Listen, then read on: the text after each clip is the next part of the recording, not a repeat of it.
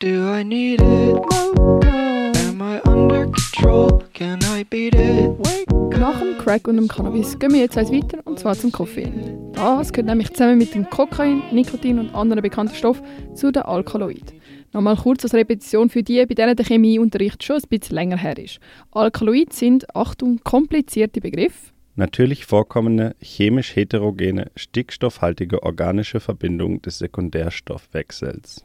Das heißt so viel wie, dass die Pflanzen, die Alkaloid produzieren, sie nicht zum Leben brauchen, sondern beispielsweise als Abwehrmechanismus. Weil eben viel von diesen Alkaloiden auf den tierischen Organismus eine ganz spezielle Wirkung haben. Und jetzt zurück zum Koffein. Wenn du mal ehrlich bist, wie oft konsumierst du Koffein?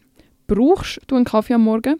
Fährt sich hin und wieder eine Matedose in deine Hände? Auf jeden Fall bist du nicht allein. Koffein ist nämlich eines der weltweit am meisten konsumierten Alkaloide. Was eigentlich auch logisch ist, weil anders wie viele andere Alkaloide ist es nicht illegal. Aber Koffein kann bei einer Dosis von ca. 10 Gramm tödlich wirken. Schließlich handelt es sich beim Koffein immer noch um ein Nervengift. Und so wirkt das. Wenn Koffein konsumiert wird, gelangt es früher oder später in unser Nervensystem. Dort hemmt es den Adenosinrezeptor. Aber was ist das jetzt schon wieder? Adenosin blockiert die Ausschüttung von allen belebenden und aktivierenden Neurotransmittern wie zum Beispiel Dopamin, Acetylcholin und Noradrenalin. Und Koffein ist ein sogenannter Antagonist von Adenosin. Heißt, es bindet dort, wo eigentlich das Adenosin an sollte und darum kann das dann nicht seine Wirkung verursachen. Somit werden erregende Neurotransmitter trotzdem ausgeschüttet und so kommt es zu der allgemein bekannten Wirkung von Koffein.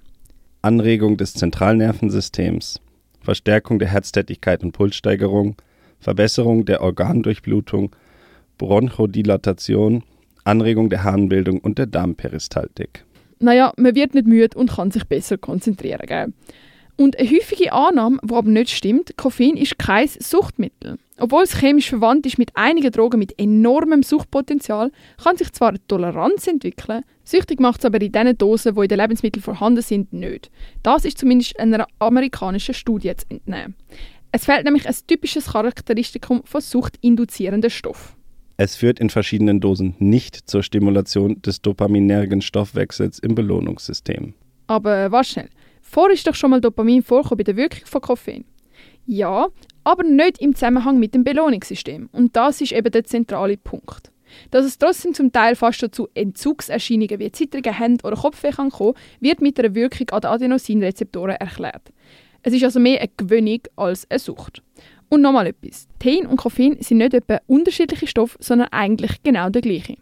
Es ist einfach so, dass Koffein im Kaffee viel schneller wirkt, aber auch kürzer, wie das im Tee. Wo man ein bisschen länger muss auf die Wirkung warten sie hebt aber auch ein bisschen längerfristiger. Das liegt daran, dass im Tee das Koffein ein bisschen komplizierter gebunden ist. Somit geht es länger, bis Koffein überhaupt in unseren Stoffwechsel aufgenommen werden kann.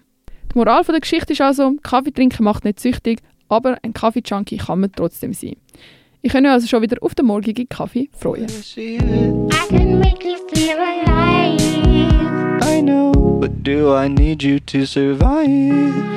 Just a sip, Does it still matter which one? just a drip.